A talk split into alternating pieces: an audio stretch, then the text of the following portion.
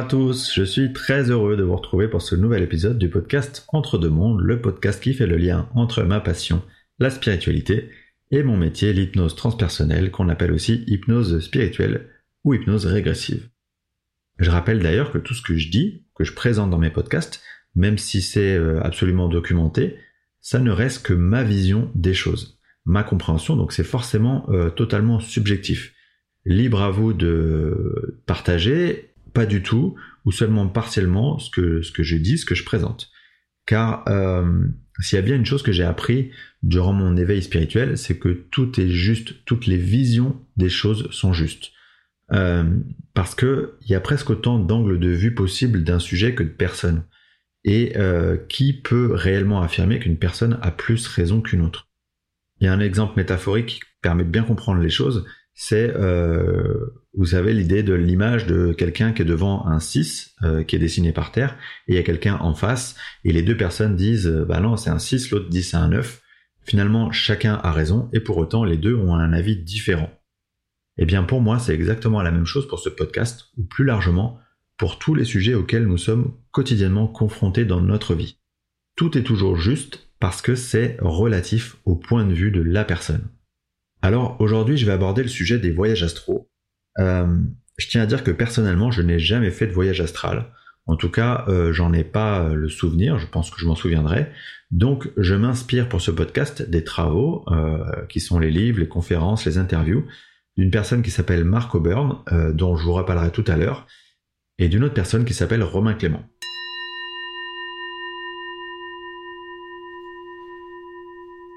Alors première question évidente, qu'est-ce qu'un voyage astral?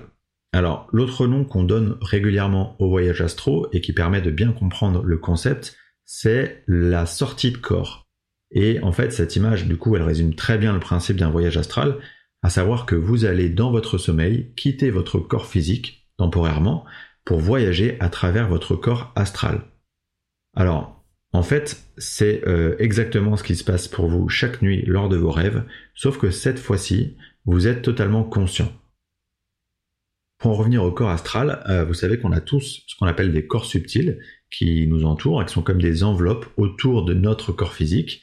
Et ces enveloppes, elles ont toutes un rôle particulier. Eh bien, le corps astral, lui, euh, c'est le siège des émotions. C'est euh, là où sont contenus tout ce qui est désir, passion, humeur, nos joies, nos peines. Et c'est grâce à ce corps-là qu'on va donc pouvoir aller voyager dans ce qu'on nomme l'astral.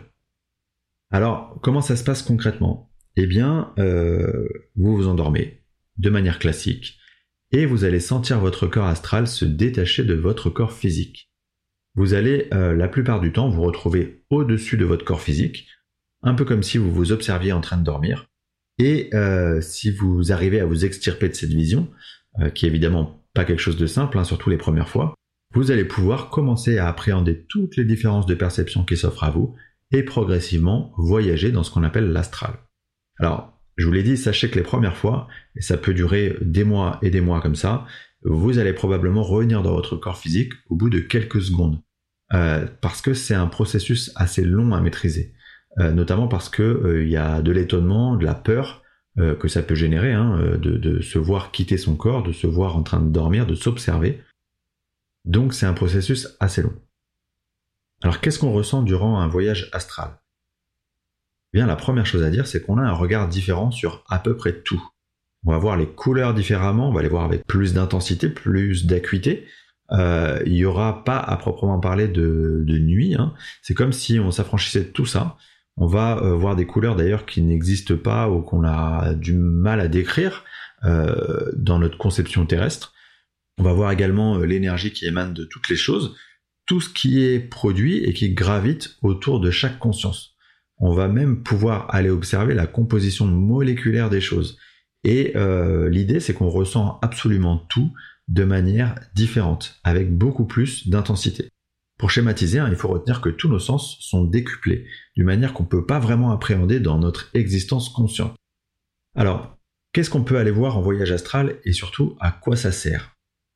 Eh bien, l'idée, c'est que une fois que vous êtes dans votre corps astral, et évidemment à condition que vous maîtrisiez suffisamment vos intentions de voyage, vous allez pouvoir rester dans notre dimension terrestre, en exploration en quelque sorte, hein, ou sortir de cette dimension pour aller explorer des dimensions inférieures ou supérieures. Vous allez aussi, toujours grâce à la maîtrise de votre intention, pouvoir euh, voir, côtoyer, discuter directement avec d'autres êtres plus ou moins évolués selon leur dimension. Euh, vous pourriez partir par exemple à la rencontre de vos guides ou de vos proches défunts ou d'êtres de civilisations extraterrestres, mais aussi euh, obtenir des informations liées à vos vies antérieures ou par exemple des enseignements spirituels. En fait, il y a tellement de possibilités que c'est impossible d'être exhaustif. le champ de ce qu'on peut faire en voyage astral, il est tellement vaste que euh, bah, évidemment je peux pas rentrer dans le détail. Si ça vous intéresse, je vous invite d'ailleurs à aller creuser du côté des sources que je vais vous donner un peu plus tard. Est-ce que ça peut être dangereux? Ça c'est une question importante parce que c'est quelque chose qui revient souvent. Euh, la première chose à dire c'est que souvent euh, les premiers voyages astro, ils se font un peu aux dépens des personnes, donc de manière assez incontrôlée. Alors ce qui va probablement se passer c'est que lorsque vous allez vous retrouver au-dessus de votre corps physique pour la première fois, vous allez probablement avoir assez peur. Et ce phénomène de peur, il va probablement vous faire retourner assez immédiatement dans votre corps physique. Ensuite, à mesure que vous allez faire d'autres sorties de corps, d'autres voyages astro, vous allez commencer à apprivoiser cette peur et consciemment, vous allez pouvoir vous éloigner de votre corps physique. C'est un phénomène du coup très progressif parce que vous n'allez pas de suite euh, aller vous balader sur d'autres dimensions. En fait, euh, vous allez probablement commencer par aller explorer votre maison, votre voisinage, votre ville, un peu comme si vous pouviez survoler tous ces endroits pour vous accoutumer aux possibilités euh, qu'offrent ces voyages astraux. Maintenant, pour répondre précisément à la question du danger potentiel, j'aimerais vous rappeler un point clé. Ce point clé, c'est que votre intention, elle est créatrice. Elle est évidemment sur le plan physique, mais elle l'est encore plus sur le plan astral, car sur le plan astral, c'est immédiat. Donc si vous êtes persuadé par exemple que vous allez rencontrer des entités, des choses pas sympathiques, eh bien c'est ce qui va se passer. A l'inverse, si vous pensez que cette expérience elle va être formidable, que vous allez rencontrer vos proches, un guide, etc., eh bien c'est ce qui va se passer aussi. Donc n'oubliez pas ce principe de l'intention créatrice, c'est hyper important. Ensuite, euh, si vous vous renseignez un peu sur le sujet, vous pourriez lire aussi qu'il y a un risque, il y aurait un risque de possession de votre corps physique euh, par euh, une entité par exemple, ou même un risque de rester bloqué dans la dimension astrale.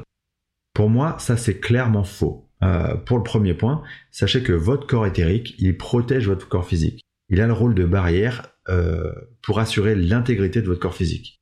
Et pour le second point, sachez que vous êtes toujours, quoi qu'il arrive, relié à votre corps physique par ce qu'on appelle le cordon d'argent. Le cordon d'argent, c'est une sorte de fil qui lie votre corps physique à votre corps astral. Et quoi qu'il arrive, rien ne peut couper ce lien lors d'un voyage astral.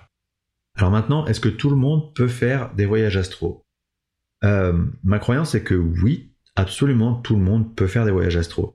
Après, tout le monde n'a pas la même capacité à le faire euh, facilement. Donc ça va demander plus ou moins de travail euh, en fonction des personnes. Et ce qui va faciliter le fait que vous puissiez ou pas faire un voyage astral, c'est un, la pureté de votre intention, et deux, la nécessité de ce voyage pour l'évolution de votre âme. Quoi qu'il en soit, euh, pour choisir de vivre volontairement une sortie de corps, il y a quand même quelques conditions. Dans ce cas, je parlerai même de conditionnement.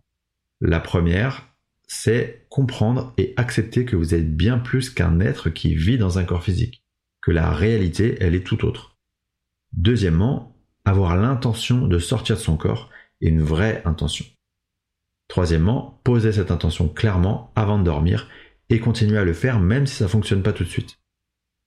Les voyages astro, comme toute pratique, euh, spirituelle ou pas, c'est euh, grâce à l'entraînement, grâce à la persévérance que vous allez y arriver. Alors, concernant la bibliographie, ou plus largement mes sources d'informations, je vais évidemment vous citer à nouveau euh, Mark O'Byrne. Mark c'est quelqu'un qui a fait du voyage astral sa spécialité. Euh, il en parle très clairement dans son livre 0,001%, que je vous encourage fortement à lire si vous vous intéressez au sujet. Personnellement, j'ai adoré, j'ai trouvé ça vraiment passionnant. Euh, premièrement, c'est son parcours qui est passionnant, et deuxièmement, il y décrit ses expériences de sortie de corps, les dimensions qu'il est allé visiter, les échanges qu'il a pu avoir avec d'autres êtres. Donc vraiment, si c'est un sujet qui vous intéresse, foncez. Ensuite, euh, il y a une autre personne qui possède sa spécialité, c'est Romain Clément. Euh, il a une chaîne YouTube dédiée au sujet qui s'appelle Voyage Astral Gaia Méditation. Et sur cette chaîne, il parle aussi de ses expériences. Et en plus de ça, je crois qu'il a monté une formation il y a à peu près un an pour aider les personnes à expérimenter euh, les voyages astro. Alors en séance d'hypnose transpersonnelle, j'ai pu creuser ce sujet des voyages astro via la médium avec laquelle je travaille, Virginie Le Parquet. On a été un peu tous les deux euh, mener une sorte d'enquête pour mieux appréhender ce phénomène et en fait obtenir toutes les réponses aux questions que j'ai essayé de poser dans ce podcast. Alors c'était hyper intéressant parce que c'est important de préciser que Virginie, donc la médium avec laquelle j'ai travaillé, euh, n'avait absolument aucune connaissance du sujet des voyages astraux. Donc on partait un peu euh, dans l'inconnu et on s'est connecté avec un être de lumière euh, se présentant sous le nom de Météore. Et cet être, Météore, que je remercie encore pour cet enseignement, il nous a répondu très clairement, très précisément à toutes nos questions. Je vais maintenant vous diffuser un extrait de cet entretien et vous pourrez retrouver cet entretien en entier sur ma chaîne YouTube Xavier Murez Hypnose. Quant à moi, je vous remercie infiniment pour votre écoute et je vous dis à très bientôt pour un nouvel épisode du podcast Entre deux mondes qui traitera des dimensions, c'est-à-dire des différents plans d'évolution.